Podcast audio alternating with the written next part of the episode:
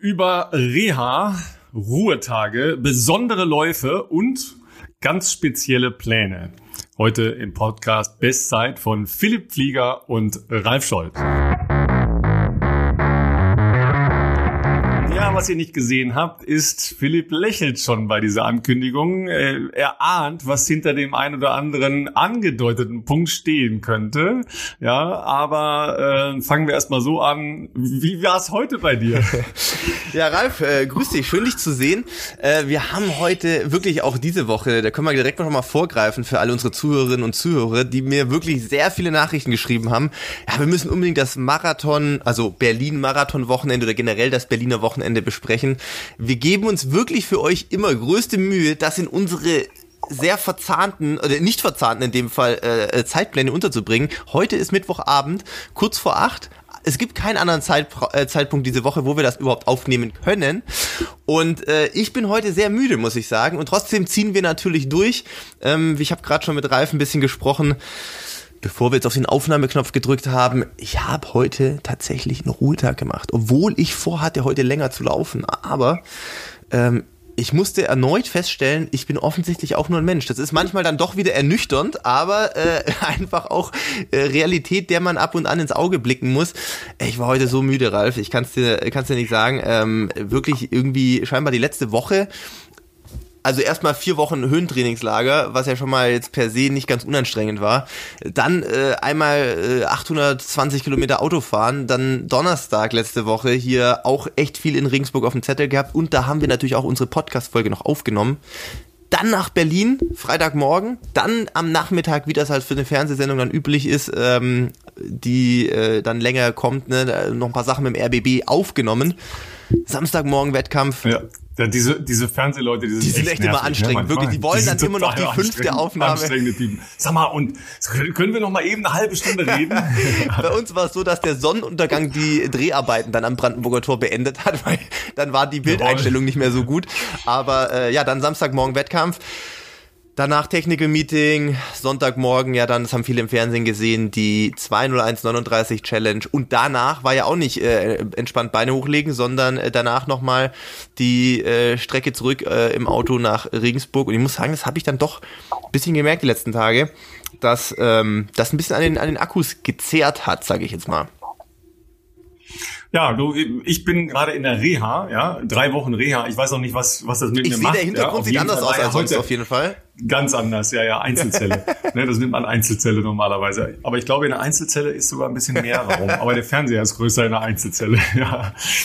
Aber heute war ja so ein äh, geiles Wetter, gestern auch schon, dass ich äh, natürlich unbedingt raus musste. Das war fantastisch, ja. Und Ostwestfalen-Lippe ist ja eher eine Region, wo äh, ich nicht so oft bin. Höchstens mal, wenn ich in Bielefeld oder in Paderborn beim Fußball arbeite. Aber ähm, wir haben ja vorher schon auch geklärt, Philipp war auch noch nicht beim äh, Paderborner Osterlauf. Ja, hat dies Jahr nicht stattgefunden, aber ähm, wir hoffen ja, dass das irgendwann wieder ist. Ist ja eigentlich ein ähm, Bucketlist-Lauf, den man mal gemacht Absolut. haben muss im Prinzip. Ja. Und ähm, es haben sich tatsächlich schon Leute aus äh, unserer äh, sehr lebhaften Gemeinde gemeldet, weil die gesehen haben, was machst du in Ostwestfalen? ja, weil ich auch gestern schon ein bisschen Radl gefahren bin. Ja, heute habe ich ganz klassisch Touri-mäßig, ja, Hermannsdenkmal. Ja, der Scheiß ist, das ist echt steil da hoch, ja, sogar mit dem Fahrrad. Ja.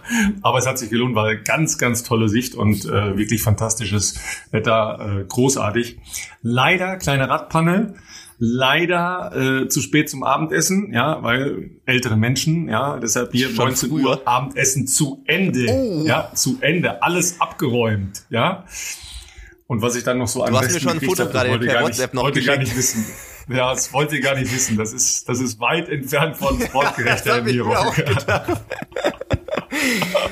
Aber man muss nehmen, was Aber man so kriegen kann. So, also wollte ich gerade sagen, du weißt ja, wie es ist, ja, auch wenn, äh, wenn ihr so in ein Hotel kommt, du weißt ja nicht, was sich da erwartet. Da gibt's ein Buffet, klar, wenn du irgendwo abends essen gehst, da kannst du bestellen, was du magst. Aber wenn du ein Buffet hast, dann musst du schon gucken, ja.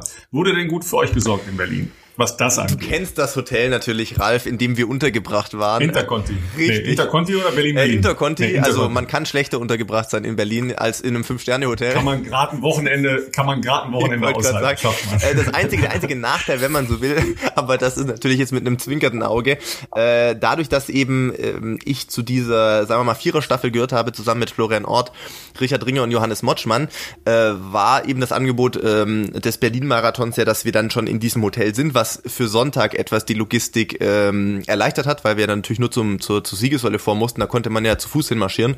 Äh, das war natürlich äh, angenehm ähm, und generell ist logischerweise dieses Hotel auch sehr angenehm, da kann man es aushalten, Essen ist natürlich auch fantastisch und da wird einem ja jeder Wunsch von den Augen abgelesen, aber äh, um am Samstag zu diesem, sagen wir mal, mehr oder weniger Guerilla-Wettkampf zu kommen, der zwar offiziell natürlich angemeldet und vermessen ist, aber da war ja auch nichts abgesperrt. Kann ich nachher noch ein bisschen was dazu erzählen. Da kamen auch Autos, so ist das nicht. Ähm, Oh, ähm, das war ein bisschen eine, eine, eine, unentspannt, sage ich jetzt mal. Also wir mussten echt ultra früh aufstehen am, am Samstag ähm, und, und, und da rausfahren. Und das ist halt, äh, also Berlin-Dimensionen sind ja immer doch ein bisschen anders, vor allem wenn man nicht aus Berlin kommt.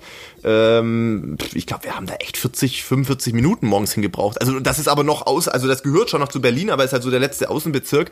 Ähm, das war, darf ich das sagen? Na, ich sag mal lieber nicht, wo es war. Es war in einem Außenbezirk von Berlin, sagen wir mal so. Falls noch Corona, was ich nicht hoffe, aber länger dauert und dort mal wieder Wettkämpfe stattfinden. Ich sage jetzt mal lieber nicht, wo es war. Ähm, aber es ist halt wirklich ein, ein, ein, ein Außenzipfel von Berlin und da ist halt eigentlich nur so eine, ich weiß gar nicht, was das ist, Pension, Schulanteilmäßig, was ja sicherlich auch für uns Sportler, wir sind ja relativ anspruchslos, vollkommen in Ordnung ist, wenn du da eine Nacht vorher pennen musst und dann da quasi direkt am Start aufwachst, aber ähm, da waren wir halt diesmal nicht und da morgens noch hin und also wir kamen dann an, äh, ich glaube eine Stunde vorher, wirklich, also dann Startnummern holen und sind direkt einlaufen gegangen. Warum wir so spät waren, kann, kann man das sagen? Doch, das kam, hat Tim Tonder Doch, das kann man sagen, Tim weil Tonder das hat's in der ist, äh, Fernsehübertragung auch gesagt. Ist das schon öffentlich gemacht worden von meinem lieben Kollegen Tim Tonder. Ja, schönen Gruß, wenn er das hört. Ja, weil die Geschichte ist natürlich auch so gut, weil die zeigt ja auf der Dass einen einfach Seite, Profis sind, ne? Ja, dass ihr super Profis seid, ja. Äh, Auf der anderen Seite, dass Menschen, die neben dem Profiläufertum noch richtig arbeiten müssen. So wie Flo. Ja, so wie Florian Ort. Es dann auch schon mal genießen, in einem Hotel zu sein an einem Wochenende. Und es zeigt aber auch ja, Teamgeist, ja. weil du hast ihn ja angerufen und hast nicht gesagt, lass den mal schlafen. Ja. Das hätte mir zwar ein bisschen hinten raus äh, den einen oder anderen Schmerz erspart, weil Flo hat mich dann extrem gut gefordert. Das war jetzt natürlich ein Spaß. Natürlich, es hat wirklich geholfen, Flo dabei zu haben.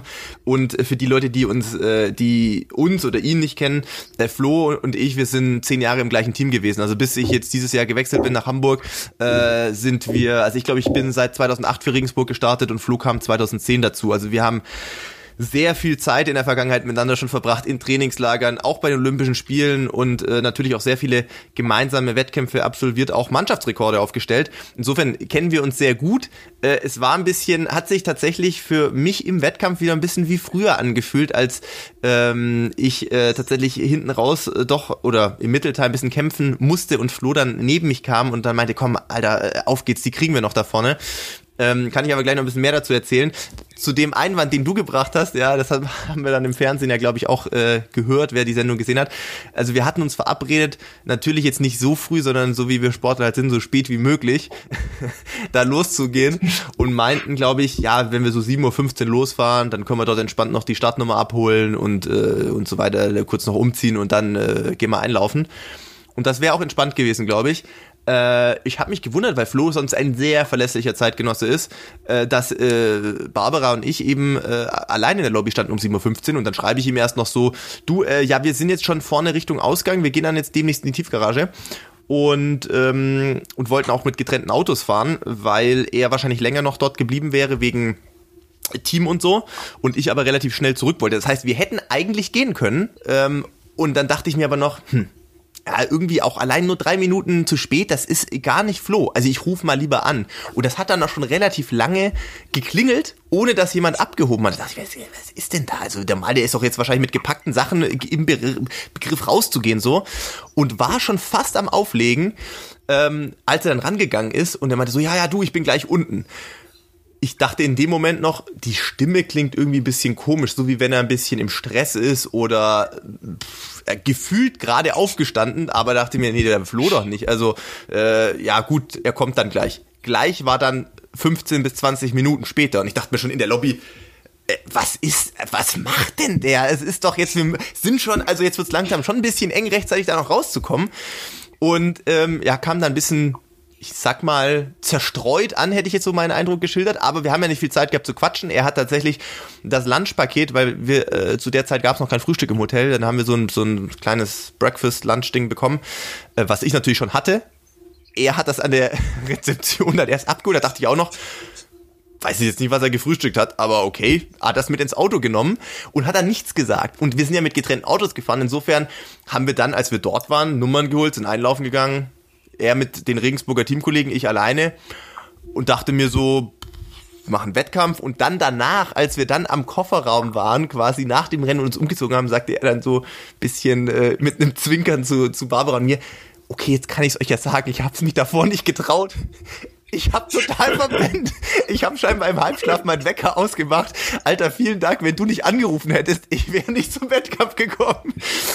Und dann hätten die auch keinen deutschen Rekord aufgestellt, weil die Regensburger tatsächlich um vier Sekunden, also hat dann auch alles gebraucht, äh, diesen deutschen Mannschaftsrekord ähm, bei den Männern auch ähm, gebrochen haben, den wir doch in der Vergangenheit immer knapp verfehlt haben. Äh, ohne Flo wäre das sicherlich nicht gegangen. und äh, ja, war, war sehr, war sehr, sehr witziger Samstagmorgen direkt schon mal. Ja, das sind ja so Sachen, äh, da, da albträumt man ja von, ja. Äh, zu spät irgendwie zu einer wichtigen Prüfung. Wobei normalerweise ist es ja so, wenn es richtig wichtig ist, dann wird man ja um drei Uhr schon wach und um vier und um äh, halb fünf und so weiter. Ich hatte ja am Abend noch eine Dopingkontrolle, ja also wirklich, als wir gegessen ah, ja, okay. haben. Mhm. Äh, du kannst dir vorstellen, wenn du dann, und es war nur eine Urinkontrolle, dir dann noch zwei Liter Wasser reinballerst, damit du irgendwie noch diese Dopingkontrolle hinter dich bringst. Ich war sehr oft Nacht in dieser, äh, wach in dieser Nacht. Ja, und äh, das hat ja jeder schon erlebt, dass man dann Panik kriegt. Ja, ich weiß nicht, wer schon mal vor einem sportlichen Ding verschlafen hat. Das ist auch nicht schön. Auf der anderen Seite, man ist sofort sehr wach. Adrenalin? Ja, und hat schon mal hat schon mal Adrenalin. Punkt. Ne? Das ist schon mal. Habe ich das eigentlich schon erzählt, dass ich äh, den Marathon 96 bei den Olympischen Spielen verpennt, verpennt habe? Ich glaube, hab ich in einer der ersten das Folgen. Ich, das habe ich in einer der ersten Folgen schon erzählt. Ja, ganz kurze Summary für alle, die das noch nicht gehört haben. Ne, oder hört doch einfach nochmal alle Folgen an. Das ist besser. Hört einfach nochmal alle Folgen an. Nee, nee, ja, also das machen übrigens relativ viele. Danke dafür nochmal, weil es sind wirklich ein paar sehr interessante und spannende Sachen äh, da drin. Ähm, Summary ganz kurz, ja, ich auch Wecker, nicht gehört, keine Ahnung. Ich hatte aber unten einen Wake-up-Call bestellt. Der kam offensichtlich nicht. Und dann bin ich wach geworden von den Hubschraubern, die schon in der Nähe von meinem Hotel waren. Das heißt, das Rennen lief schon. Ich war aber zum Glück an einer Schaltstelle am Deutschen Haus und habe es dann mit fliegenden Fahnen noch geschafft, rechtzeitig an dieser Schaltstelle zu sein. Ähm, ich habe wahrscheinlich nicht ganz so frisch gerochen, aber zum Glück gibt es ja noch kein Geruchsfernsehen. Also von daher war, das in Ordnung. Und 96 schon gar nicht. Ja. Ja, so äh, kann man sich verpennen. Ne? Aber jetzt mal zur sportlichen Bilanz. Das war ja ein Kachelrennen. Ne? Also jetzt ja erstmal Glückwunsch nochmal zur persönlichen ja, Bestleistung an dich, Philipp. Aber äh, da hagelte es ja persönliche Bestleistungen, also offensichtlich eine sehr gute Strecke. Und was war das mit den Autos, die euch entgegengekommen sind oder haben die euch mitgenommen? Also die äh, die Strecke muss man wirklich sagen, also das ist in so einem, ich würde mal sagen, äh, ja Waldrandgebiet. Also es ist eine sehr kleine Straße an sich, äh, die aber total flach ist. Also das ist eigentlich bolzengerade und äh, dementsprechend natürlich sehr sehr schnell.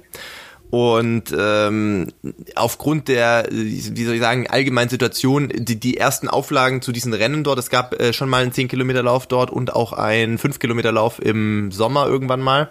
Das waren sicherlich so Testballons und da hat man festgestellt, okay, das wird zum einen natürlich auch gerne von Profis angenommen. Also wir kriegen da nichts, ne? Das ist also, wir sind einfach froh um die Startgelegenheit. Wir zahlst deinen Kram selber, dass du dann da bist, ähm, weil die natürlich mit sehr ähm, einfachen Mitteln das machen. Ne? Das ist halt vermessen, von dem kennen vielleicht auch der eine oder andere mit dem Helmut Winter zusammen, der sonst bei ganz vielen großen Marathons auch für die Zeitmessung verantwortlich ist, ähm, auch glaube ich für Monza äh, beratend tätig war damals mit Eliud Kipchoge ähm, und die versuchen natürlich mit möglichst geringem Aufwand ein gutes, eine gute Startgelegenheit ähm, für, für Profis da zu schaffen. Verdienen werden die da nicht viel dran, ganz ehrlich. Und ähm, darum geht's auch gar nicht. Ich glaube, das hat man auch in dem Rennen gemerkt anders als sonst manchmal für deutsche, nennen wir mal als Beispiel, deutsche 10 Kilometer Straßenmeisterschaften, die auch oft im Herbst sind.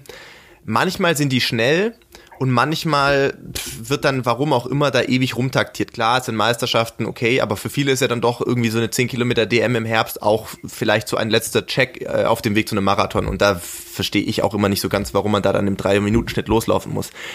Ähm, wir hatten dann eine feste Startaufstellung. Wie genau die zustande kam, weiß ich nicht. Ich schätze mal schon, dass ein bisschen nach Bestzeiten gesetzt wurde, ähm, so dass wir auch am Anfang ähm, quasi Abstand gehalten haben. Ne? Also da war jetzt nicht so packed, wie man das sonst kennt an der Startlinie, einer neben dem anderen, sondern wir hatten wirklich so Kreuze am Boden mit unseren Nummern und dann waren in einer Reihe vier Leute oder so und dann versetzt dahinter und so weiter.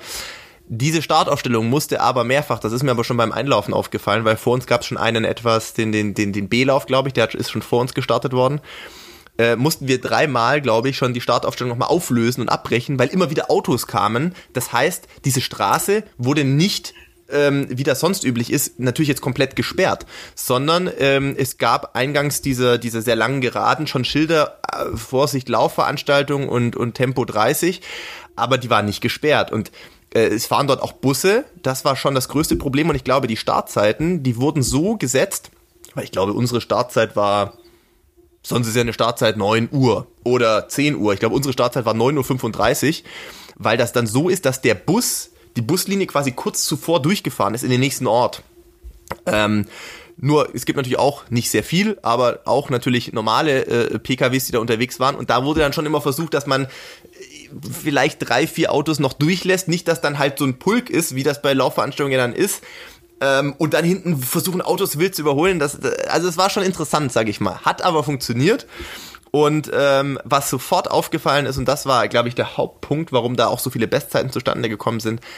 Also alle Leute, die da waren, das waren ganz kleine Felder, nicht, dass wir jetzt hier uns irgendwie bei den Hörerinnen und Hörern, ähm, dass die da denken, da waren jetzt Hundertschaften.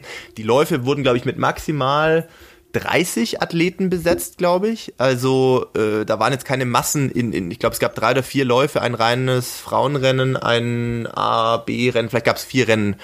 Ähm, und äh, Startschuss fällt und alle, also du hast schon gemerkt, es war ein sehr starker Kenianer da, dabei, der hat sowieso ein eigenes Ding gemacht. Und ansonsten waren am Anfang, ich glaube, erster Kilometer war 2,50 und es waren alle zusammen. Also wirklich, es waren noch 20, 25 Leute waren beieinander. Ähm, neben mir ist Flo gewesen, auf der anderen Seite Simon Boch und Aaron Bienenfeld und da hast du schon gemerkt, okay, alle Jungs, die da da sind, die haben jetzt gerade Bock schnell zu laufen. Da gab es kein Taktieren, da gab es einfach nur feuerfrei. Und, ähm, und die Strecke ist gut. Äh, es gibt leider natürlich, wenn es eine kleine Strecke ist, ähm, sehr enge Wänden. Ähm, also beziehungsweise eine Wende, die haben sie gut gelöst mit einem, mit einem, du läufst von der Straße quasi wie in so einen Parkplatz rein durch den einmal durch und biegst dann wieder so rechts auf die Straße. Natürlich ist das jetzt nicht, äh, wie man das sonst bei großen Cityläufen hat. Das kostet schon sicherlich ein bisschen Zeit. Äh, für mich als eher sehr großen Läufer äh, hinderlicher war mit Sicherheit die Wende im Startbereich, weil das waren dann quasi äh, mehr oder weniger zwei, quasi zwei Runden, sage ich jetzt mal das war halt einfach auf der Straße mit drei Pylonen. Also da stand es der halt wirklich. Ne? Also äh, vor allem mit unseren Schuhen heutzutage. Äh, das ist einer der vielleicht Nachteile, wobei die Schuhe natürlich auch nicht für solche Rennen unbedingt konzipiert sind, sondern für große Straßen in Berlin, London, äh, wo auch immer ähm, da kommst du jetzt nicht so behende um die Kurve, sage ich jetzt mal. Und das war auch bei mir, glaube ich, der Knackpunkt, wo, wo der einzige Kritikpunkt, den ich vielleicht bei mir selber sehe in diesem Rennen, äh, weil ich natürlich auch jetzt nicht die riesen Wettkampfpraxis dieses Jahr hatte und auch direkt aus dem Trainingslager kam, ähm, da gab es so eine Zwischenattacke, sag ich mal, innerhalb der deutschen Gruppe, äh, wo sich dann einige abgesetzt haben bei Kilometer fünfeinhalb oder so. Und da hätte ich vielleicht etwas vehementer versuchen müssen, mitzugehen, äh, war aber vielleicht ein kurzer Moment der Unsicherheit, ob das jetzt eine schlaue Idee ist. Ähm, das hat dann dazu geführt, dass, äh, dass ich nicht dabei war. Und hinter mir im Schlepptau Florian Ort und zwei, drei andere, der dann aber, wie ich vorher schon angedeutet habe, bei bei den letzten zwei Kilometern dann plötzlich neben mir aufgetaucht ist und meinte, komm, Alter, lass noch mal gucken, was geht. Und, äh, und das ging dann schon ganz gut. Ich meine, wenn du dann den letzten Kilometer, äh, da habe ich dann Flo ganz leicht noch distanziert, der ist aber auch Bestzeit gelaufen mit 28, 53, glaube ich. Und ich mit 28, 49 ähm, den letzten Kilometer in 2,46 laufe, weil wir sind bei 9 genau in 26,03 durchgegangen, deswegen einfache Rechnung. Dann ist so ein kleiner Funken der Unzufriedenheit da, weil wir sind dann am Ende sehr, sehr stark auf diese uns schon entalte Gruppe aufgekommen. Am Ende war dann nur noch der Schwede eine Sekunde vor mir und Aaron Bienenfeld drei Sekunden. Die waren zwischenzeitlich schon sehr weit weg. Dann ist es ja schon so, dass man offensichtlich vielleicht im Mittelteil da auch hätte mitschwimmen können, sag ich mal, im Windschatten. Aber das ist ja auch immer nicht das schlechteste Gefühl, A, mal eine Bestzeit wieder aufzustellen und die auf der Straße stand leider, muss man auch sagen, echt fünf Jahre schon. Ähm, und dann das im direkten Anschluss an so einen Trainingslagerblock zu machen, zehn Wochen vor Valencia, muss man, glaube ich, auch einfach mal zufrieden sein. Ja, ja, also auf jeden Fall äh, meine Bestzeit für einen, der einen Bestzeit-Podcast macht, ist schon mal endgeil. Sowieso. War höchste ja. Zeit, dass man das auch mal dem Namen gerecht wird hier. Absolut, absolut, ja. Nee, aber ist ja genau das, was du gesagt hast, ja. Es äh, ist ja eine Bestätigung und äh, es macht einen ja äh, zuversichtlich an den Prozess glauben mit einem neuen Trainer, ja, dass man sieht, okay, das ist nicht nur irgendwie, sondern auch ich als alter Sack. Und ja, Sprintdistanz 10 Kilometer für mich inzwischen. Genau, ne? als als äh, erfahrener Wettkampf älterer ja. Athlet, ja, der schon eine, eine Menge ähm, Wettkämpfe einfach gemacht hat auf den unterschiedlichen Distanzen, kann eben auch noch Bestzeit laufen, ja. Ähm, auf der anderen Seite, klar, äh, Florian hast du angesprochen, auch äh, persönliche Bestzeit gelaufen. Aaron Bielefeld ist natürlich eine tolle persönliche Geil. Bestzeit gelaufen. Ja, der ist ja noch einer der, der jungen Junge Wilden, ja. Ja, ja, der wollte ja eigentlich äh, schon längst wieder in den USA sein, ähm, um sein äh, Training da fortzusetzen. Aber da sind jetzt eine Menge Fragezeichen bei dem. Aber auch bei äh, den Frauen ja ein paar tolle Bestzeiten. Ähm, Katha Steinruck, Klammer auf, Heinig, Klammer zu aber auch Laura Hottenrott, ja. ja, die ja doch frustriert war, weil sie nicht zeigen konnte, was sie im Triathlon drauf hat, aber die persönliche Bestzeit hat ihr jetzt, glaube ich, auch richtig Auftrieb gegeben. Ja. Das müssen wir im Prinzip auch nochmal nachbesprechen, ja, weil sie hat ja alternatives ja. Training gemacht. Die hat ein Triathlon-Training gemacht im Sommer. Ja klar hat die auch äh, Lauftraining gemacht. Aber dann, äh, dann haben wir, ich habe schon kurz mit ihr gechattet, das müssen wir eigentlich nochmal nachbesprechen, weil wenn du daraus dann ja eine, eine substanziell äh, bessere Bestzeit läuft, weil sie hat sie doch relativ deutlich verbessert, dann ist das natürlich schon etwas, worüber man nachdenken muss. Ja, plus Anne Haug, Triathlon äh, Ironman Weltmeisterin, ja, ist eine 33:06 gelaufen. Die hat ihre Bestzeit um zweieinhalb Minuten verbessert. Ist total gut. Ja, äh, klar, ihr Trainer Dan Lorang trainiert ja auch ähm, im Marathonbereich, aber eben auch äh, im Triathlon-Bereich und zwar nicht nur irgendwen, sondern die beiden Weltmeister und im, äh, im Radbereich, Bora Hans Grohe halt als äh, Physiotrainer. Also da, das sind schon sehr spannende Ansätze. Da habe ich ein, eine Menge spannende Sachen äh, beobachtet. Aaron Bienenfeld äh, ist, glaube ich, Läuferläufer. Der macht, glaube ich, nichts anderes, wenn ich das richtig weiß. Äh, aber du bist ja in dieser Woche noch äh, praktisch bei seinem Arbeitgeber unterwegs in, in Frankfurt, ja, ähm, beim Laufshop in Frankfurt, beim Joost, der äh, dir sicher dann noch ein paar Sachen zu sagen kann. Vielleicht ist er auch da, äh, Aaron kann so gut, gut sein. Aber ähm, das war ja schon, war ja schon mal ein substanzieller Lauf, ja, wo, wo richtig Feuer war und alles. Und ich meine, ich habe es dir am Sonntag angesehen, weil du am Sonntag total entspannt warst. Ja, da ging es ja nur um den Weltrekord, ja, schöne kleine Diskussion, es, es, ja, Weltrekord oder nicht Weltrekord, das war eine sehr schöne Diskussion, die natürlich äh, in den in den Foren von den äh, von den Hardcore-Lauffans äh, mit einer gewissen Werbe vorgetragen Das müssen wir auf jeden wurde. Fall noch einordnen. Das ist natürlich kein Weltrekord, sondern es ging ja darum, den Weltrekord die Weltrekordzeit zu schlagen, ja, aber da haben natürlich keine äh, Weltrekorde geführt in Staffeln, die äh, 42,195 Kilometer laufen. Aber äh, das sind so Feinheiten. Äh, musste sich äh, die Moderatorin beim RBB, Jessie Wellmer, auch, glaube ich, dreimal entschuldigen. Hab ich auch ja. gesehen, auch in der Mediathek. Weil da dann äh, doch ein bisschen massiver die Kritik vorgetragen wurde. Ja, aber unterm Strich war das ja eine, eine schöne Veranstaltung. Ja. Ähm, ich fand ehrlich gesagt, sie haben sie fast ein bisschen zu klein gespielt, mhm. ja, weil ähm, wenn du siehst, dass man am Tag vorher unter vernünftigen Bedingungen mit 30 Leuten oder noch mehr Leuten einen sehr vernünftigen Wettkampf machen kann und trotzdem die Corona-Maßnahmen beachten kann, dann glaube ich, hätte man auch ein etwas anderes Setting, ja, dass man jetzt vielleicht nicht die ganze Zeit um die Siegessäule rumläuft, sondern, weiß ich, 500 äh, Meter noch rechts rein und äh, wieder zurück, also Richtung Brandenburger ja. Tor und wieder ja. zurück. Ja, also nur, nur als, als äh, Gedanke, dass man das vielleicht noch sogar hätte ein bisschen größer spielen können, weil das Ding hat schon Potenzial als, äh, als eine Veranstaltung, wo man sagt, okay, wir haben jetzt halt nicht den großen Marathon, ähm, also machen wir was anderes. Das ist ja erstmal eine, eine Idee, die man verfolgen kann wo Marc Milde, der sportliche ähm, Leiter des Berlin-Marathons, so ein bisschen, fand ich, nach Erläuterung und nach Erklärung gesucht hat, war, als er die Frage hatte, ja, ähm, London macht Elite. jetzt einen Elite-Marathon, warum macht ihr ja. keins? Ja, das ist eine schwierige Diskussion. Ja, was, äh, was ist deine Haltung dazu? Also du gehörst ja zu den äh, wenigen Auserwählten, die im Zweifel dann laufen dürften bei so einer Veranstaltung. Ja, aber eben die 40.000 anderen nicht. Also vielleicht ganz kurz noch äh, vorab zum Event selber, weil da haben uns natürlich auch doch die eine oder andere Nachricht erreicht. Mich tatsächlich überwiegend positiv, aber natürlich kriegt man auch die äh, Kritik mit, die an diesem ähm, Event ja dann auch äh, hier und da, vielleicht auch von den nicht ganz so informierten äh, Journalisten, muss man tatsächlich sagen. Ich habe ein paar Artikel gelesen, wo dann so im Unterton stand, ja, da hat es jetzt schon vier Leute gebraucht, äh, um den Weltrekord zu unterbieten sozusagen und so. Das ist ja dann schon ein bisschen bitter.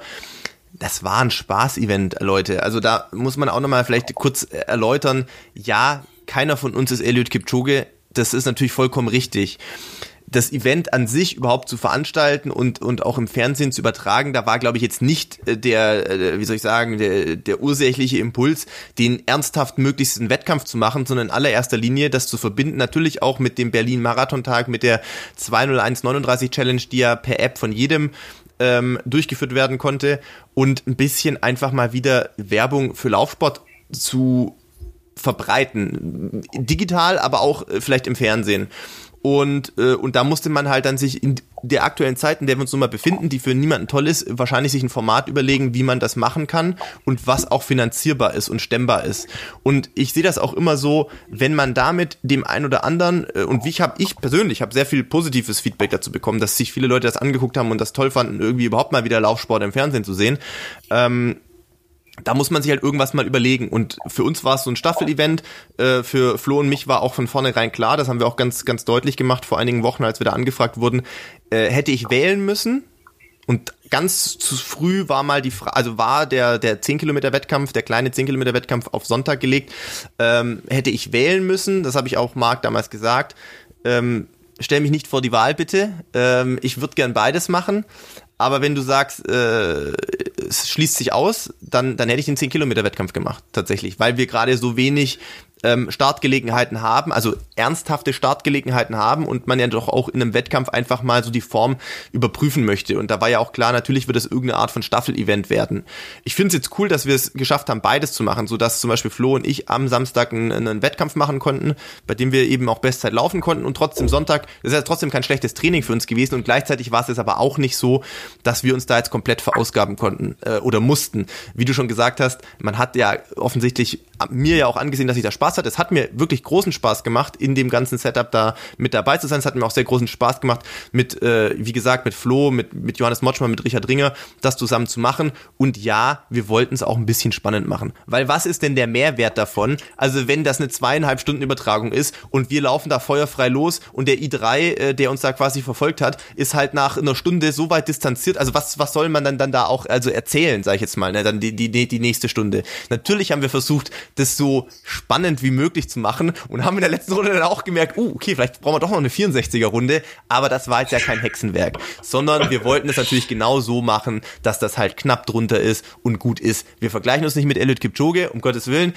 ähm, sondern für uns war es auch einfach ein cooles Event, mal wieder rauszukommen, diesen Trainingsalltag aufzubrechen, mal wieder ein bisschen Berliner Luft zu schnuppern und äh, ja, für mich war es auch schön, einfach mal wieder in Berlin zu sein, ob man es glaubt oder nicht. Äh, es war das erste Mal dieses Jahr in Berlin, ich bin sonst bei meistens für drei Events da, also ein Berliner Halbmarathon, City Night und oft auch den Marathon. Und es hat gut getan, sowas mal wieder zu erleben, ganz losgelöst davon, dass das natürlich nicht sportlicher Ernst war. Am Sonntag. Den hatten wir am Samstag dafür. Und ähm, was eben, was eben, glaube ich, wichtig ist, ist, dass man da auch Flagge zeigt. Ich glaube, Horst Milde war in der Übertragung auch mal kurz ähm, äh, zu sehen, wo es halt eben ganz klar nochmal auch um die Petition geht, ähm, um die Veranstaltungsbranche, um, um, um die Laufveranstalter, aber auch alles, was dranhängt. Ja? Du hast schon vorher gesagt, ich glaube, wir müssen wirklich gucken, also äh, immer noch weiter über innovative Formate nachdenken. Aktuell gibt es ist jetzt noch kein äh, noch nichts in Sicht, dass es nächstes Jahr irgendwie so ist wie früher und äh, und aber auch noch mal, um vielleicht ins Gedächtnis zu rücken oder ins öffentliche Interesse zu rücken, dass äh, dass die Situation ernst ist. Also es ist wirklich ernst. Also wenn wenn nächstes Jahr, ich glaube, es gab auch kürzlich ein Interview von äh, von Jürgen Lock, der ja einer der Geschäftsführer ist von von ähm, SCC Events, wenn nächstes Jahr nochmal so ein Jahr stattfindet wie dieses Jahr, ich glaube, dann können eine Menge auch große Laufveranstalter, die Marathons veranstalten, hier zusperren. Also bei ganz vielen Sachen bin ich äh, komplett bei dir, ähm, dass man vor allen Dingen jetzt einfach äh, gucken muss, was geht, was man machen kann, ja. Und äh, wenn dabei ein paar Topläufer aus Deutschland zusammen sich da an die Startlinie stellen und Spaß daran haben und man das auch noch sieht, ja. Ähm, und wenn ich ehrlich bin, sahen Flo und du einen Hauch entspannter noch aus als, als Richard. Und Richard hat immer so eine Konzentrationsfalte. Ja, das sieht dann halt immer so ein bisschen verkniffen aus. Nur an den Bildern von der Seite hat man natürlich gesehen, dass das schon easy ja, gerollt ja, ja. ist, ne? Im Prinzip, ja, ja. Ähm, aber da musste man schon ein bisschen genauer hingucken. Nur euch hat man das Strahlen, sage ich mal, der, der persönlichen Bestleistung vom Tag vorher noch angesehen, ja. Das heißt, ihr hattet einfach Bock, da am Sonntag noch ein bisschen zu laufen. Genau. Ja, Punkt. Ja, Gut, das hatte ich halt heute den Trainingstag gekostet, aber so what? ja, das spielt doch überhaupt keine Rolle. Ja, bei der bei der Veranstaltung, ähm, wo Horst Milde dann eben auch gesagt hat, ja, ähm, wir müssen die Petition und Bundesregierung und so weiter und so weiter.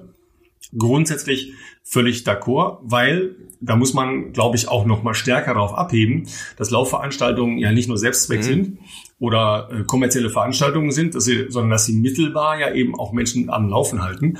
Ja, und eben äh, das ja doch durchaus sehr, sehr positive Auswirkungen auf eine Menge Dinge hat. Jetzt nicht nur Corona-bedingt, aber da haben wir darüber ja im Sommer auch diskutiert, dass eben Laufen und äh, das Durchpusten der Lunge etc., Stärkung des Immunsystems und so weiter, was alles dranhängen kann am Laufen, sehr positiv sein können.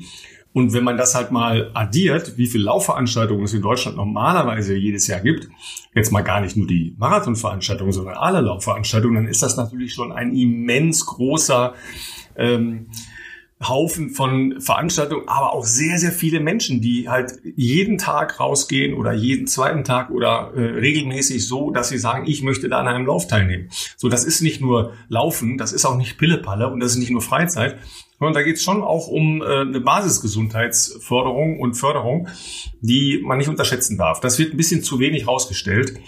Und an dem Punkt fand ich, war das halt auch nicht ganz konsistent, die Argumentation von äh, Horst ja. Wilde und vom ähm, Berlin-Marathon.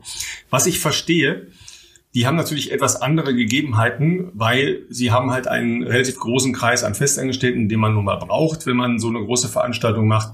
Und es steht natürlich außer Frage, dass ein Berlin-Marathon äh, auch nur mit annähernd diesen großen Teilnehmerzahlen in diesem Jahr einfach nicht möglich war. So, dann hast du natürlich ein Problem, wenn du einen kleineren Marathon machst. Wen lässt du jetzt zu und wen lässt du nicht zu? Da sind tausend Geschichten, die da dranhängen, juristische Fragen und so weiter und so weiter. Das heißt, da kann ich auch verstehen, dass sie relativ frühzeitig die Reißleine gezogen haben, weil die eben die Ausgaben, die sie haben im Vorfeld, eben auch immens sind. Das heißt, sie müssen relativ klar sagen, gehe ich dieses Risiko, dass dann vielleicht nichts stattfindet und ich habe die Ausgaben getätigt oder mache ich relativ früh den Schnitt und minimiere dadurch die Ausgaben. Aber wenn ich sehe, dass sich an vielen anderen kleinen Orten Leute wieder Mühe geben, was zu machen, ja, und äh, versuchen, kleine Teilnehmerfelder zu machen, besondere äh, Situationen zu schaffen. Du hast das angesprochen. Da werden halt dann Startzonen festgelegt, sehr wenig Leute, die gleichzeitig loslaufen, die äh, auf die Strecke gelassen werden, viel kleinere Teilnehmerfelder und so weiter und so weiter.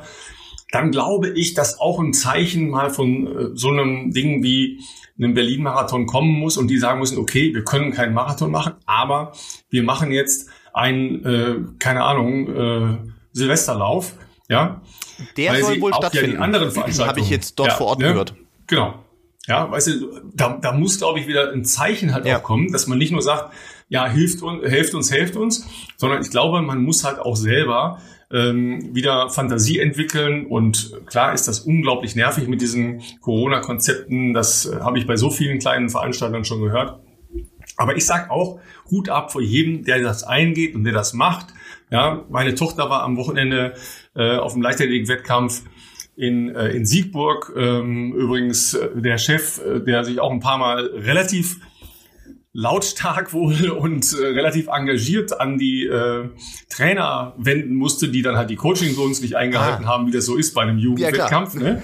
ja da, da geht man mal schnell dahin und dorthin ist, ist man ja so gewohnt, ja. Und hat er auch gesagt, so Freunde, ja, nochmal so eine Geschichte und ich breche das Ding mhm. hier ab, ja.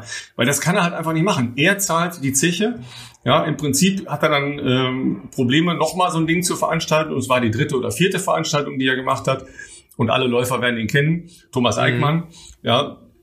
äh, fantastische äh, Marathon-Karriere, ich glaube Boston äh, 2015 mal gelaufen und ja, der, der wirklich da im, im Kleinen was möglich macht, ja, für Jugendliche. Es gab gar nichts für Jugendliche, ja. Also jetzt, wir reden jetzt von äh, 8 bis 14-Jährigen, ja. Den ganzen Sommer über gab es gar nichts. Die haben aber auch alle trainiert, ja. Die haben auch alle was gemacht, ja. Und du hast das ja richtig gesagt, es gab ja bei dir auch ein A, B und C-Lauf am, am ja. Samstag. So, dahinter, das sind auch alles Leistungssportler. Ja, das äh, sind keine Volksläufer oder äh, engagierte ähm, äh, Leute aus irgendwelchen anderen Bereichen, sondern das sind Läufer. Ja, das heißt, die wollen das, was passiert. Ja, ich habe noch mit einem äh, Vater aus äh, dem äh, B- oder C-Lauf gesprochen. Name tut jetzt hier nichts zu sagen. Er hat auch gesagt, hey, wenn die nicht laufen können, wenn die jetzt noch im nächsten Frühjahr nicht laufen können, wenn die danach nicht laufen können, wir verlieren eine Generation von hoffnungsvollen Nachwuchstalenten. Ja, weil wo soll die Motivation herkommen? Wohin trainiere ich eigentlich überhaupt solche Leute? Ja, das heißt, was ist denn das nächste Ziel? Ja, da bist du jetzt ja hoffentlich noch in einer guten Situation, dass das halt alles gut geht mit Valencia. Ja, aber was ist danach? Das weißt du auch Keine Ahnung. Das wissen wir alle nicht. Ja, deshalb ist ja jeder, der so ein kleines Ziel hat, hundsfroh, dass er irgendwas machen kann. Ja, und da habe ich, ähm, um nochmal auf die Argumentation zurückzukommen, sehr viel Verständnis für einen grundsätzlichen äh, Hilferuf von diesen Veranstaltern, weil, wie gesagt, nochmal, die leisten eine Menge für allgemeine Gesundheitsförderung. Aber ich glaube, sie müssen auch eine, einen Teil Bringschuld äh, einlösen, dass sie sagen, okay, was können wir machen und was ist möglich, auch unter diesen Bedingungen. Ja, also äh, ich fand zum Beispiel das Konzept für den Hamburg-Marathon eigentlich schlüssig. Ja. ja? Und ich habe da, hab da eher Probleme mit, dass man immer sagt, ja, aber die Leute, die am Rand sind, ja, aber was? Ne? In Frankreich haben sie die Tour de France durchgezogen. Hat, ja, hat funktioniert. Ja, die, ob, ob es daraus jetzt resultierend Folgen gibt für eine Gesundheit äh, in den Pyrenäen oder in den Alpenbereichen, ist wahnsinnig schwer zu sagen. Die Leute, die ich da gesehen habe, waren, sagen wir mal, 95 Prozent hatten eine ja. Maske auf. Ja, dass die mir in Teilen auch dazu nah dran waren, brauchen wir nicht diskutieren. Ja, aber Eigenverantwortung äh, stärken, ja, an die Verantwortlichkeit der Leute appellieren, ja, und ich glaube, dass das hilft dann halt, als wenn man wieder sagt, nee, findet nicht statt oder wir müssten dann das oder das verbieten, so kommen wir nicht weiter, ja, weil wir müssen uns da jetzt noch ein bisschen mit auseinandersetzen. Das ist einfach so. Ja, ob wir wollen oder nicht. Also ich glaube auch, äh, ich habe den, den, den Ausschnitt natürlich bei Mark Milde gesehen, wo ja Jesse Wellmer ein bisschen äh, vehementer auch nachgefragt hat, ob denn nicht so ein, da ging es jetzt zwar eher um den Elite-Ansatz, aber ob das denn nicht denkbar wäre, beziehungsweise warum man sich so frühzeitig äh, von Seiten des Berlin-Marathons dagegen entschieden hat. Ich glaube, es gab ja generell wenig Ansätze, das überhaupt zu machen. Ähm, da ist ja London jetzt zunächst mal allein auf weiter Flur, Valencia okay auch, aber jetzt in einem sehr viel späteren Zeitraum.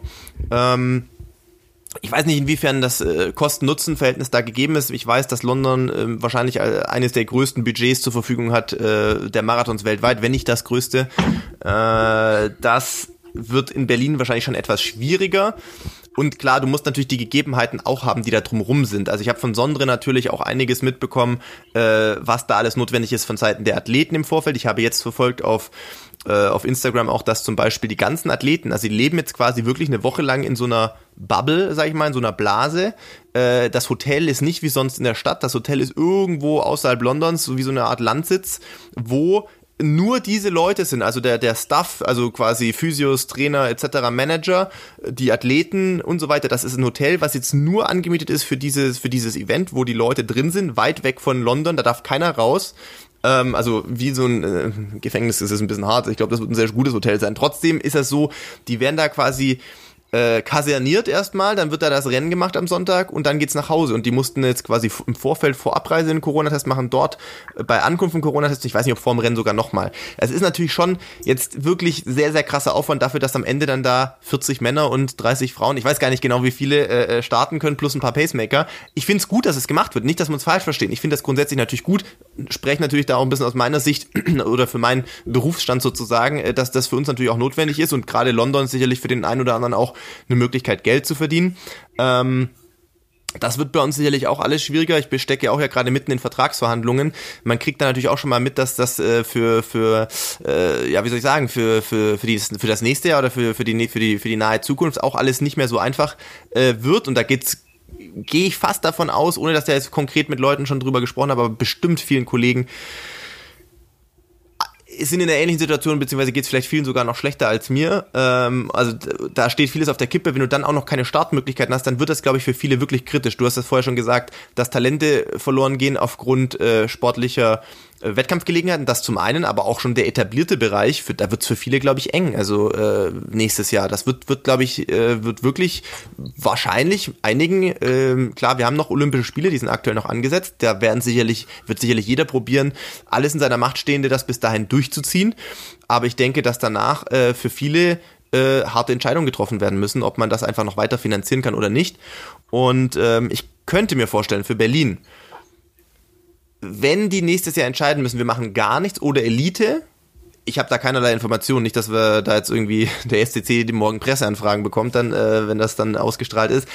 Aber ich glaube, dass sie es nächstes Jahr anders machen würden. Das ist so mein Bauchgefühl. Ob das dann auch ein, was natürlich wünschenswert wäre, aus, auch aus meiner Sicht, ob das dann auch den Amateurbereich mit beinhaltet, dass man dann irgendein Modell entwirft mit Startgruppen oder wie auch immer, das wäre natürlich das i-Tüpfelchen in der aktuellen Situation. Ich träume jetzt mal nicht davon, dass wir so durchführen könnten, wie wir das gewohnt sind. Das, das ist für mich einfach gerade noch sehr, sehr weit weg. Auch für nächsten Herbst zumindest noch. Würde ich mir natürlich, wäre natürlich der Traum. Äh, wenn ich es mir wünschen könnte, würde ich sagen, dass es äh, irgendein Konzept gibt, wo Elite und zumindest eine gewisse Anzahl auch ähm, vielleicht den Startwellen, ja. Äh, Hamburg fand ich wirklich gut. Also ich bin auch gespannt, wie da, ich bin am Wochenende in Hamburg äh, für den Kölbrandbrückenlauf und ich werde natürlich da auch wieder ähm, ein paar Tage mit den Hamburg-Marathon-Machern zusammen sein. Ich bin gespannt, was, was wir da auch schon fürs nächste Frühjahr schon mal ein bisschen vorbesprechen können wie da die Konzepte aussehen. Ich habe gehört, sie arbeiten an verschiedenen Konzepten wieder. Also natürlich auf den Apriltermin, aber auch schon an, an Plan B und Plan C. Ähm, ja, das wird eine spannende Situation. Wie du schon gesagt hast, nach Valencia, für mich erstmal also gibt's keinen Plan, weil was willst du jetzt gerade planen? Es gibt keine Rennen, es gibt nichts, was man wirklich äh, ins, ins, ins Auge fassen kann. Ich, ich habe schon, ich hab schon noch ein paar Ideen für dich, aber da kommen wir gleich zu. Und Valencia muss man fairerweise auch sagen, da wurde jetzt gestern das Elitefeld bekannt gegeben, das ist natürlich auch sensationell gut besetzt in der, in der Spitze, bei Männern und bei Frauen. Also das ist wirklich brutal. Die machen ja an dem Tag sogar noch einen Halbmarathon, wo jetzt auch Ronex Kipruto dann noch dabei sein wird. Also das wird schon, das ist wirklich auch sportlich extrem hochklassig besetzt, weil sich natürlich auf die wenigen Termine, die wir aktuell haben, alles bald natürlich. Nur, ich wäre auch, also glaube ich, komplett realitätsfremd, wenn ich jetzt hier 9,5 Wochen vor dem Rennen sagen würde, das wird auf jeden Fall durchgeführt. Ich sag mal 50-50. Das ändert jetzt nichts an meiner Einstellung zu dem Rennen. Natürlich werde ich jetzt alles geben, die Zeit bis dahin, und gehe natürlich im Kopf schon davon aus, dass das stattfindet. Aber Spanien ist aktuell gerade auch nicht sonderlich gut, sagen wir es mal vorsichtig ausgedrückt. Und was da in 9,5 Wochen ist, das kann heute einfach überhaupt niemand sagen. Ähm, und ich könnte mir schon vorstellen, dass wenn die Situation wirklich sehr ernst oder bedrohlich dort ist, dass es halt auch einfach schwer zu rechtfertigen sein wird, warum man so ein Event dann da durchführen muss, in Anführungszeichen. Ähm, insofern, wenn eines dieses Jahr sicher ist, dann, dann das, glaube ich, nicht sicher ist. Ja, ähm, nochmal kurz ähm, Rückblick auf äh, die Vorbereitung, die London gemacht hat. Die haben die Top-Leute mit Privatfliegern mhm. eingeflogen, ja, weil wir reden da ja auch von äh, Kenianern, Eliud Kipchoge, von Amerikanern etc. Da ist es ja gar nicht so einfach, überhaupt aus dem Land rauszukommen und nicht danach 14 Tage in eine Quarantäne zu müssen. Ja, klar, das haben sie dann mit Test, Gegentest gemacht, aber mit Privatfliegern reingeflogen worden. Äh, plus, und das fand ich auf der anderen Seite ja auch wirklich erstaunlich und wirklich auch bezeichnend für die Laufgemeinde. Am Sonntag waren ja auch irgendwas um die 8000 Leute virtuell dabei, haben sich die App runtergeladen vom Berlin Marathon, sind irgendwo selber gelaufen, haben das in Social Media hochgeladen oder nicht hochgeladen, aber es ging relativ weltweit. Ja, von Singapur bis wer weiß wohin. Das ist doch schon mal auf jeden Fall etwas, das zeigt, dass die Gemeinde da ist, dass die Bock hat, dass die wollen. Und wenn man sich halt eben auch nur virtuell verbindet, ja, das ist sicher kein Modell für zehn Jahre, aber das ist jetzt einfach mal ein Modell. Bei den äh, Briten ist das ähnlich. Ja, die haben halt dieses Elitefeld. Die machen trotzdem im BBC eine achtstündige Übertragung vom Marathon. So, kurz hochgerechnet, ja, die, die Rennen sind leicht versetzt, aber in äh, London ist es ja normalerweise so, dass äh, beide Geschlechter äh, quasi gleichzeitig rankommen. Ähm, sind da, sagen wir mal, zweieinhalb Stunden, ja, und den Rest werden die sich mit den virtuellen Läufen beschäftigen. Ja, also werden irgendwo hinschalten, wo Leute äh, einzeln oder in Kleinstgruppen laufen oder, oder, oder. Das heißt, auf der einen Seite die Virtualität, auch da viele kreative kleine Ansätze, ja, wie man das lösen kann. Das war in Ansätzen ja in Berlin auch. Leider nicht so tolles Wetter. Ähm, das hat natürlich eine Menge äh, weggenommen. Wobei wir noch Glück hatten. Ist das nicht die so schön? Die Vorhersage war ja ist ja War noch schlimmer, ja. Aber die Vorhersage macht's ja oft, dass man sagt, okay, mach ich ja. doch nicht, ja. Ähm, da ist wahrscheinlich der äh, gemeine äh, Brite ein bisschen äh, weniger wählerisch, was das Wetter angeht, ja. Denen ist es egal. Aber das zeigt eben auch, dass die versuchen, sowohl als Veranstalter, eben auch mit ihrem Fernsehpartner, mit der BBC, diese besonderen Bedingungen abzubilden und kreativ damit umzugehen. Und das ist, glaube ich, ein Weg, den man gehen muss. Ja. Ähm, plus, das habe ich noch gar nicht gehört, London ist ja das größte Charity-Event im Laufbereich weltweit. Mhm. Das heißt, das ist der, der Lauf, die unglaublich viel Geld für gemeinnützige Projekte einsammeln in dem Lauf. Wie das läuft, weiß ich noch nicht. Auf der anderen Seite, äh, ich will es unbedingt sehen. Ich will es unbedingt das sehen. Jetzt nicht nur, weil, weil Arne Gabius äh, da läuft und vorne äh, Kenenisa Bekele gegen äh, Elliot Kipchoge und Anna Hana bei den Frauen, sondern ich, ich will es halt einfach das ganze Ding sehen. Leider weiß ich noch nicht, ob es einen Stream geben wird, der auch in Deutschland da funktioniert. Da bin ich auch nicht im, auf dem Laufenden aktuell. Und alle anderen Lösungen kennen wir natürlich, wir aber die nicht, werden wir jetzt hier nicht promoten. Kennen wir nicht, kennen wir nicht, kenne ich nicht. Ja, äh, es gibt eine Zusammenfassung in der Sportreportage, aber das ist es ja nicht. Ich will es ja live sehen, logischerweise. Ja, das, das, da will man ja wirklich mal, mal reingucken, ne? ist ja klar. Ja, also von daher, ja, das, äh, das sind so die Geschichten, die, die da jetzt anstehen und da müssen wir mit umgehen, ja. Ähm, aber mein Gott, so ist das nun mal. So, jetzt bist du hin und her und hin und her und jetzt musst du noch nach Hamburg das ganze Wochenende. Das gleiche Spiel nochmal. Ne? Ja, auch diese Woche wird äh, dementsprechend trainingstechnisch ein bisschen äh, weniger aussehen. Haben wir ja vorher schon äh, angedeutet. Ähm, einfach, äh, wie das halt so ist, ne? wenn man irgendwie vier, fünf Wochen unterwegs ist, äh, Schreibtisch ist bisschen weniger, das aller, aller, allerdringendste Steuerbuchhaltungskram, das ist, ist schon weg, aber es ist jetzt nicht so, dass mir langweilig wird aktuell. Äh, für meinen Geschmack verbringe ich gerade zu viel Zeit vor, vor äh, Laptops und Handys auf jeden Fall. Ähm, aber auch das gehört heute dazu. Ich meine, äh, wenn man selbstständig ist, aber nicht Elliot Kipchoge ist, dann verdient man zwar äh, okay, aber halt nicht so, dass man sich so ein ganzes Stuff leisten kann, der einem das alles abnimmt. Also das muss ich halt dann schon noch selber machen, zumindest in Teilen.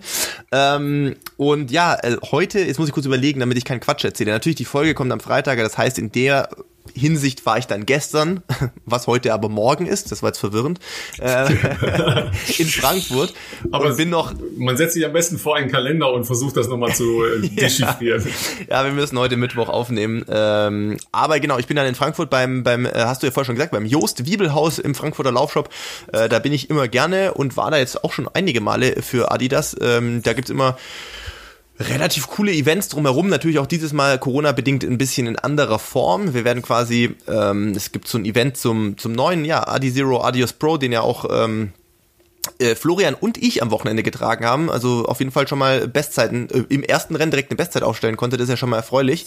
Ähm, und zeigt dir, dass der Schuh was kann. Und da gibt's eben so ein äh, Special da dazu. Das ist eine sehr, äh, sehr exklusive Liste, äh, ist da zugelassen, weil natürlich bei Joost im Laden jetzt auch keine also zumindest nicht unter den aktuellen Corona-Maßgaben äh, keine, keine Hundertschaften sein können.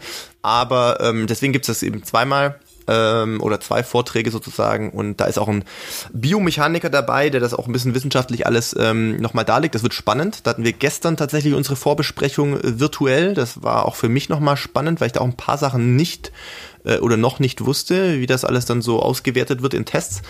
Ähm, das ist, und von dort geht's dann quasi für Barbara und mich, die, die wird auch am Wochenende wieder dabei sein, die wird nämlich auch gerne mal wieder einen Wettkampf machen und die nutzt den äh, Generali Kühlbrandbrückenlauf dafür auch in Hamburg. Und dann fahren wir von Frankfurt mit dem Zug weiter nach Hamburg. Und dann bin ich auch das erste, na, ich war einen Tag mal für eine PK war ich in Hamburg, aber sonst das erste richtige Wochenende in Hamburg, auch irgendwie sehr spät. Also dieses Jahr fühlt sich an, als ob, also alles das, was sonst immer so schon im Frühjahr ist, Hamburg, Berlin und sonstige Sachen, das findet jetzt gerade so zum Jahresausklang im Herbst statt. Ähm, alles, ja, fühlt sich alles bisschen, bisschen merkwürdig an. Aber danach bin ich dann Sonntagabend irgendwann wieder in Regensburg und freue mich dann auch, dass ich mal einfach nur in Regensburg sein darf und trainieren darf und, und eine entspannte Woche habe. Einfach mal nur heiraten dann nächste Woche. Das ist also einfach mal, einfach mal so eine normale Woche einfach. ja, ihr habt es ja vielleicht schon gesehen, äh, Philipp Flieger äh, ändert den Namen. Ja. Äh, es ist noch nicht raus, ob es seiner ist oder der seiner Frau. Ja, ich glaube, ich habe das Gefühl, das äh, könnte noch eine Diskussion auf dem Standesamt werden. Ne? Aber eine sehr schöne Diskussion. Ja, bloß keine Doppelnamen, bitte. Bitte keine, keine Doppelnamen. Doppelnamen. Keine nein, Doppelnamen. Nein. Ne? Weil das ist der Horror für alle Kommentatoren. Doppelnamen. Ist das so? Ja. Das ist eine Katastrophe. Ja, also wenn eine Hürdensprinterin Ramalalala Nirinja heißt, dann hat man damit schon genug zu tun. Die heißt wirklich so. Ja, lange genug geübt. Eine sehr gute ähm, Hürdensprinterin, die auch oft in Halbfinals bei Weltmeisterschaften und Olympischen Spielen war. So, das ist schon bei 10 Sekunden oder 13 oder 14 Sekunden, wie die unterwegs sind über diese Distanzen, also 100 oder 200 Meter, praktisch nicht mhm. unterzukriegen. Ja, so, äh, ich erinnere gerne an die frühere deutsche Wintersportlerin Greiner Peter Mem. Mhm. Ja, das ist kein Vorname dabei, das waren die drei Nachnamen, die die hatte. Ja, äh, oder ich habe ja äh, auch lange Zeit Gunda Niemann Stirnemann äh, begleitet im Eisschnelllauf. Aber ja. der Name, der hat das sich schon ins Gedächtnis, äh, ins kollektive Sportgedächtnis ja irgendwie eingebrannt, oder? Also ja, ja klar, ja klar. Ne? Aber das ist das ist nicht kommentierbar. Mhm. Ja, du, du kannst keine Staccato-Reportage mhm. machen, wenn es auf Kurzdistanzen geht. Ja, gut, Gunnar Niemann-Stinnemann ist über 5000 Meter und 1500 Meter lange nur unterwegs, also kein Problem. Aber wenn du so einen Sprint irgendwie hast, dann sind Doppelnamen einfach die Hölle. Ja, und dann vielleicht noch so ein bisschen, ja, bisschen mit Konsonanten äh, und ein bisschen so Sachen, die man vernuscheln kann oder so. Super. Ja, hilft nämlich keinem hilft keinem, ne? nur weil sich die äh, Eheleute oder die zukünftigen Eheleute nicht entscheiden ja. konnten.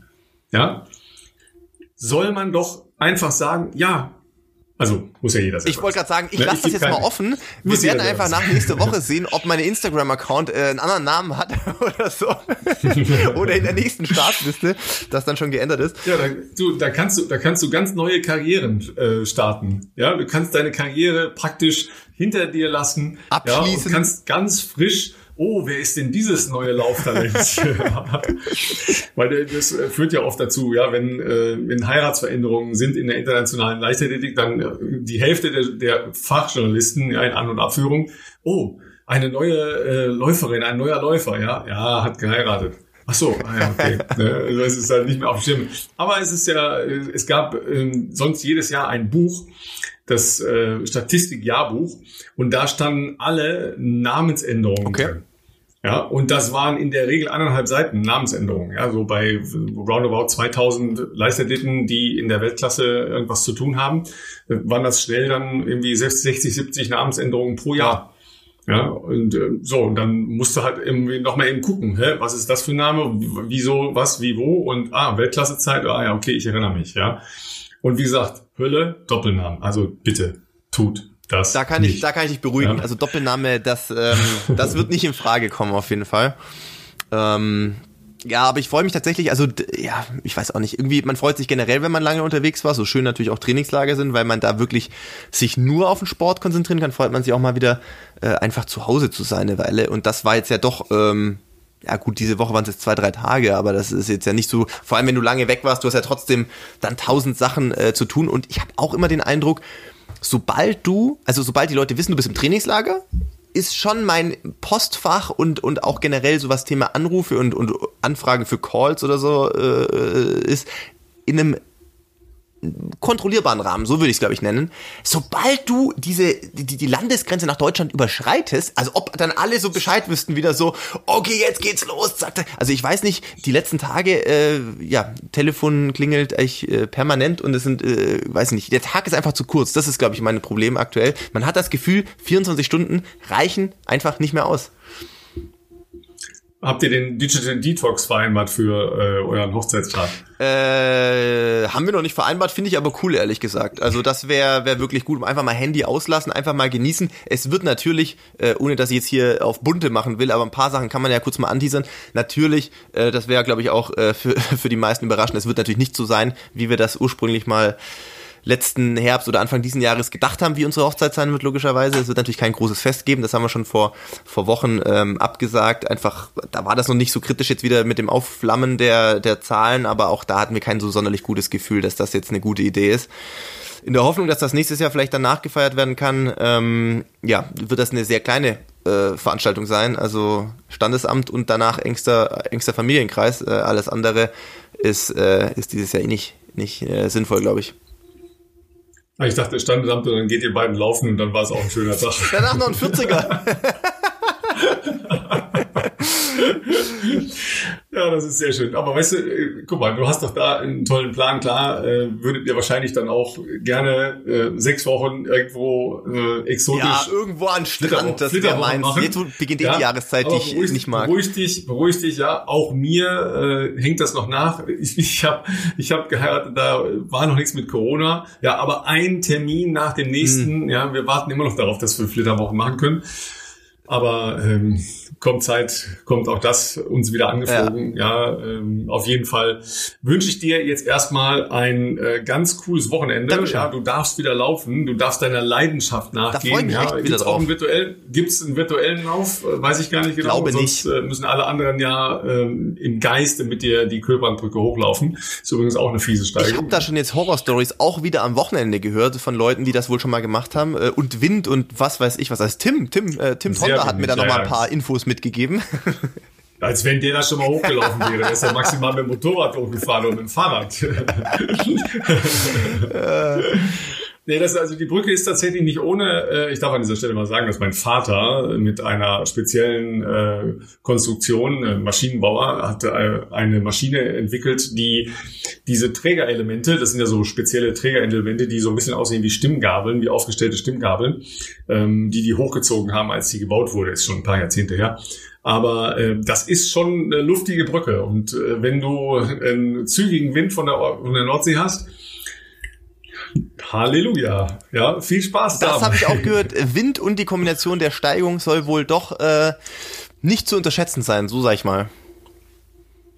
Du weißt ja, wie es ist. Es kommt immer auf die Geschwindigkeit. Richtig, an. richtig, ja, ja, das stimmt natürlich. es kommt immer auf die und, Geschwindigkeit. Äh, ich, ich bin gespannt auch auf den äh, Rückweg dann, weil das Schöne ist ja, nachdem wir auf der anderen Seite ja dann wenden und wieder zurücklaufen, hast du ja dann schon einen Vorgeschmack bekommen, wie schön das auch ist.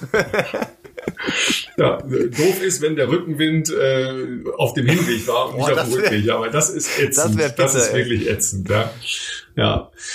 In dem Sinne äh, sagen wir, ja, hört noch mal ruhig in die anderen Folgen rein, die wir ja noch alle logischerweise auf den Plattformen stehen haben. Äh, bis jetzt immer noch äh, Top One, das Dr. File Special. Ja, Ernährung hat dann doch eine Menge Leute begeistert, aber auch ähm, die Ausführung von ähm, Thilo Hotfield an, äh, beim letzten Mal über die Achillessehne ist bis jetzt sehr, sehr gut gelaufen, äh, müssen wir sagen. Äh, insgesamt nochmal vielen Dank, dass ihr so treu seid und äh, wir versuchen auch in den engen Kalendern, äh, also zwischen Standesamt und äh, reha wir müssen, echt noch, wir müssen nachher echt noch kurz sprechen, wie wir es nächste Woche machen.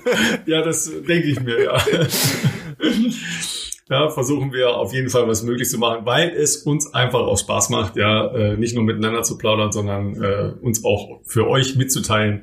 Denn dafür machen wir das ja hier.